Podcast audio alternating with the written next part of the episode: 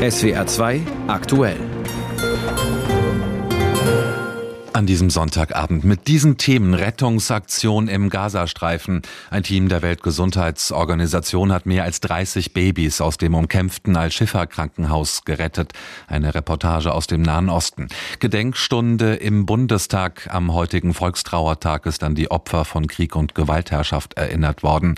Ein Beitrag aus unserem Hauptstadtstudio. Und Linke beendet Bundesparteitag. Unser Korrespondent kommentiert die Beschlüsse mit Blick auf die Wahlen im kommenden Jahr. Ich bin Florian Zelt. Schönen guten Abend. Und wir schauen jetzt erstmal in den Gazastreifen, denn die Lage im umkämpften Al-Shifa-Krankenhaus wird immer dramatischer, falls das überhaupt noch möglich ist, denn weniger als nichts geht ja kaum. Kein Wasser, kein Strom, kein Essen. Der Chef der Weltgesundheitsorganisation Tedros hat die Situation in dem Krankenhaus erbärmlich genannt. Seit Tagen ist das israelische Militär rund um die Klinik im Norden des Küstenstreifens im Einsatz, weil es unter dem Gebäude eine Kommandozentrale der islamistischen Terrororganisation Hamas vermutet. Aber auch im Süden des Gazastreifens ist die Lage katastrophal, wie Clemens Fehrenkotte berichtet. Heute Mittag vor dem Nasser Krankenhaus in Khan Yunis, der größten Stadt im Süden des Gazastreifens.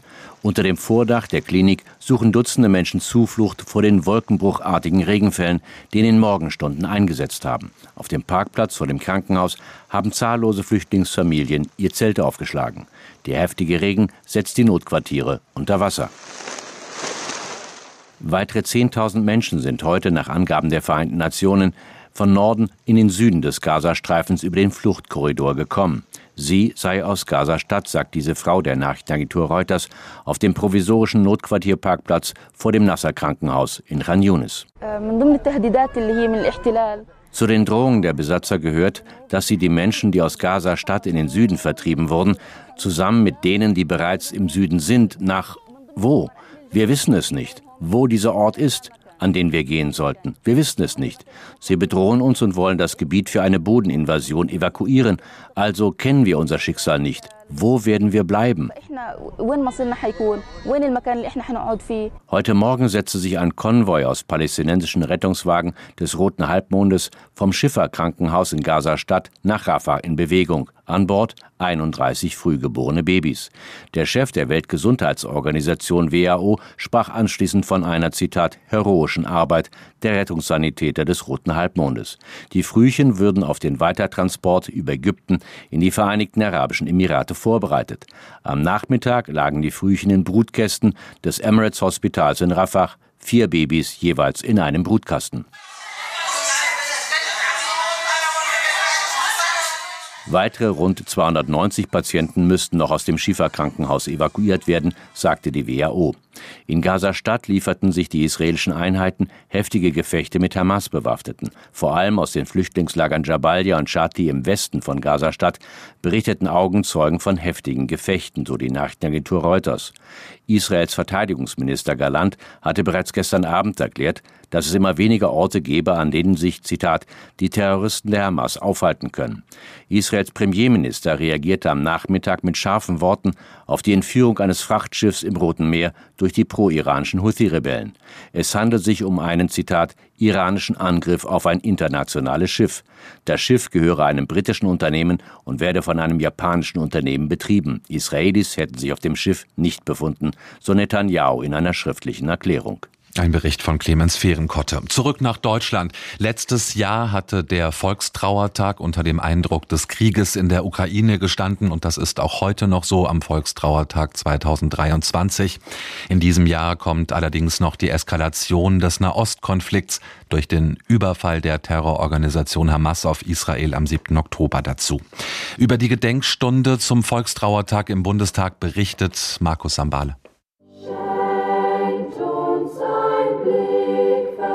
Ein Schwerpunkt der Gedenkstunde zum Volkstrauertag war in diesem Jahr die deutsch-schwedische Geschichte. Als besonderer Gast war Kronprinzessin Viktoria von Schweden gekommen, die ihre Rede im Plenarsaal des Bundestags auf Deutsch hielt. Ihre Mutter, Königin Silvia, ist in Deutschland geboren. Meine Gefühle für Deutschland sind innig und tief. Mit Blick auf die jüngsten Kriege sieht Viktoria die Menschheit vor Herausforderungen, die immer schwieriger und dringlicher werden. Die Stimmung in der Welt ist so eisig wie seit langem nicht mehr. Die groß angelegte russische Invasion in der Ukraine bedroht den Frieden auf unserem gesamten Kontinent. Die schwedische Kronprinzessin zeigte sich auch besorgt wegen der Eskalation im Nahen Osten nach dem Terrorangriff der Hamas auf Israel und wegen des Leids der Menschen in Gaza. Natürlich hat auch Israel das Recht, sich Übereinstimmung mit dem Völkerrecht zu verteidigen. Der Schutz aller Zivilisten, sowohl in Israel als auch in Gaza, muss garantiert und das humanitäre Völkerrecht respektiert werden. Kronprinzessin Victoria mahnte niemals die Lehren aus den Schrecken von Krieg und Tyrannei zu vergessen. Sie freute sich, dass sich Deutschland und Schweden heute vereint zeigen, nach jahrhundertelangen Beziehungen, in denen es auch Kriege gab.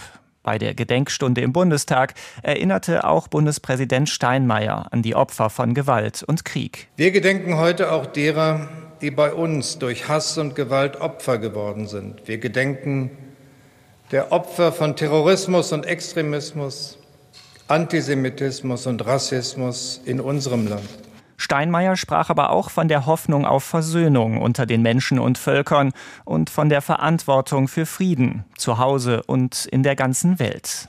Ein Bericht von Markus Sambale. Die Linkspartei rüstet sich für das Wahljahr 2024 mit ihrem Bundesparteitag an diesem Wochenende in Augsburg. Heute geht er zu Ende mit der Besetzung weiterer Listenplätze für die Europawahl. Beschlossen wurde auch das Programm für die Europawahl. Im Mittelpunkt stehen die Themen soziale Gerechtigkeit, Klimaschutz, Frieden und Mitbestimmung. Ingo Lierheimer berichtet aus Augsburg. Drei Tage hat sich die Linke in Augsburg auf sich selbst eingeschworen. Fast keine Rede, die nicht so oder ähnlich endete. Wir sind die Linke und wir sind wieder da. Die Linke ist wieder da. Die Linke ist wieder da. Hinter der Formel steckt Erleichterung und Hoffnung. Erleichterung, dass der Streit mit und um Sarah Wagenknecht zu Ende ist. Hoffnung, dass damit auch die Lähmung der Partei überwunden ist. Sichtbarer Ausdruck dafür ist das Ergebnis von knapp 87 Prozent für den Parteivorsitzenden Martin Schirdewan bei der Wahl zum Spitzenkandidaten für die Europawahl. Aus dem politischen Tief mit acht verlorenen Landtagswahlen in den letzten zwei Jahren und der bevorstehenden Auflösung der Bundestagsfraktion soll neues Personal und ein klareres Profil helfen. 15 Euro Mindestlohn, eine Vier-Tage-Woche, bezahlbares Wohnen, finanziert durch höhere Steuern für Vermögende, finden sich im Europawahlprogramm genauso wie eine liberale Asylpolitik mit sicheren Fluchtwegen und das Thema Klimagerechtigkeit. Die größte soziale Krise dieser Zeit ist die Klimakrise. Die Zeit läuft gegen uns. Deshalb wird linke Klimapolitik so sehr gebraucht wie nie zuvor sagt Carola Rakete, die ehemalige Seenotretterin. Sie gehört nun genauso wie der ebenfalls parteilose Sozialmediziner Gerhard Traber zu den Spitzenkandidaten der Partei für die Europawahl, bei der die Linke vermutlich erstmals mit der noch zu gründenden Partei Sarah Wagenknechts konkurrieren wird. Ein Bericht von Ingo Lierheimer. Ob die Beschlüsse der Linken ziehen werden bei der Europawahl, vor allem aber bei den Landtagswahlen in Sachsen, Thüringen und Brandenburg im September? Hier ist der Kommentar unseres Hauptstadtkorrespondenten Uwe Jahn. Die Linke setzt auf Risiko. Es bleibt ja kaum etwas anderes übrig bei diesem ersten Parteitag nach dem Weggang des Wagenknecht-Lagers. Auch um sich abzusetzen. Die Position der Partei zum Thema Migrationspolitik riskant. Gegen den Trend plädiert sie für faire Asylverfahren und lehnt das Konzept der sogenannten sicheren Herkunftsstaaten ab. Denn linke Werte wie Solidarität über Grenzen hinweg oder Hilfe für Entrechtete gehören zum Wesenskern der Partei und das schon lange. Jetzt sind sie zum Alleinstellungsmerkmal in der deutschen Parteienlandschaft geworden. Nur populär sind sie aktuell nicht, schon gar nicht im Osten. Sarah Wagenknecht und ihre Anhänger haben das verstanden. Sie sind gegen offene Grenzen. Soll die Linke es Wagenknecht nachmachen? Wohl kaum. Ein weiteres Risiko ist die Strategie der Partei, sich weiterhin für alle möglichen Bewegungen zu öffnen. Motto eine Linke für alle. Gemeint sind Gewerkschaften, Bürgerinitiativen, Umweltschützer, Streikende, Tagebaublockierer. Doch die Bewegten dieser Republik sind meistens in der Minderheit. Und auch die Idee, mit Parteilosen statt mit Politprofis bei der Europawahl um Stimmen zu kämpfen, ist riskant. Zum Beispiel an Platz zwei Carola Rakete, die Ökologin und Klimaschützerin, die als Seenotretterin bekannt geworden ist. Sie hat sich bereits mit einem vorschnellen Urteil über die SED-Vergangenheit der Linken vergaloppiert. Auch Gerhard Trabert, der Sozialmediziner und Armenarzt, ist zwar populär, aber ein Mitglied der Linken ist er nicht. Er und Rakete sollen die Wähler überzeugen, eine Partei zu wählen, in die sie selber nicht eintreten wollen. Sie müssen die Linke, die geschriebenen und ungeschriebenen Regeln der Partei und des Politikbetriebs schnell kennenlernen. Ganz ohne Fehler wird das nicht gehen. Kann die Linke sich das leisten? Immerhin hat die Partei die vergifteten Diskussionen, die es mit Wagenknecht gab, hinter sich gelassen. Jetzt streitet sie zwar noch, weil das zur politischen Kultur gehört, aber sie einigt sich am Ende. Die Lähmung durch den ewigen Streit, sie ist vorbei. Die Erleichterung groß. Die Linke hat eine Chance, aber sie geht auch große Risiken ein. Es bleibt ihr nichts anderes übrig. Die Meinung von Uwe Jahn aus unserem Hauptstadtstudio. Es könnte die wichtigste Stichwahl seit der Rückkehr zur Demokratie in Argentinien werden. Heute an diesem Sonntag wählt das Land einen neuen Präsidenten.